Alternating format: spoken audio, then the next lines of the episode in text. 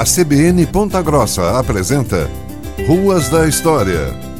Oferecimento Sicredi, digital como é preciso, humano sempre. Abra sua conta. Getúlio Vargas, um dos maiores mitos do Brasil, dá nome a várias cidades, uma refinaria de petróleo, faculdades, ruas e praças por todo o país. Em Ponta Grossa, uma praça no bairro da Nova Rússia homenageia o estadista que viveu aqui momentos decisivos para sua carreira política e para a história da República. Getúlio Dornelles Vargas nasceu em São Borja, Rio Grande do Sul. Foi deputado estadual, deputado federal e presidente do Rio Grande do Sul, cargo equivalente ao de governador. Em 1929, o presidente Washington Luiz indicou o paulista Júlio Prestes como seu sucessor. Apenas três estados negaram apoio a Prestes: Minas Gerais, Rio Grande do Sul e Paraíba, que formaram a Aliança Liberal. Seu candidato era Getúlio Vargas. O vice era João Pessoa, que governava a Paraíba. A eleição aconteceu em março de 1930 e deu a vitória a Júlio Prestes. A Aliança Liberal recusou-se a aceitar a derrota, alegando que a eleição foi fraudada.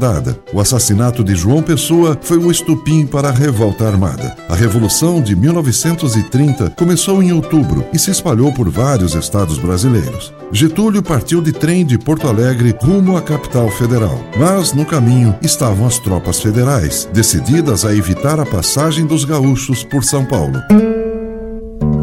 Então, Vargas e sua comitiva pararam em Ponta Grossa à espera do resultado de encontros políticos que aconteciam no Rio de Janeiro. Por cerca de dez dias, ele ficou hospedado em seu próprio trem estacionado perto da estação ferroviária. Almoçava e jantava com autoridades locais e participava de encontros políticos no Cine Teatro Renascença e no Clube Pontagrossense. No clube, durante uma festa em sua homenagem, Getúlio recebeu um telegrama informando que o presidente Washington Luiz tinha renunciado ao cargo. Uma junta militar assumiu temporariamente o poder e declarou Vargas como novo presidente. Era o dia 24 de outubro.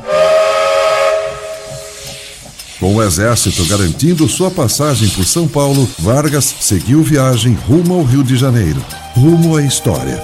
Ele iria governar o país por 15 anos até ser deposto por um golpe militar em 1945. Voltou à presidência pelo voto do povo em 1951. Seu governo deixou um grande legado para os trabalhadores do Brasil: a consolidação das leis do trabalho, a carteira profissional, o salário mínimo, as férias remuneradas e a carga horária de trabalho semanal. Também são heranças de seus mandatos a Petrobras, a Companhia Siderúrgica Nacional e a Companhia Vale do Rio Doce. Em agosto de 1954, Getúlio Vargas suicidou-se no Palácio do Catete. A CBN Ponta Grossa apresentou Ruas da História. Oferecimento Sicredi, digital como é preciso, humano sempre.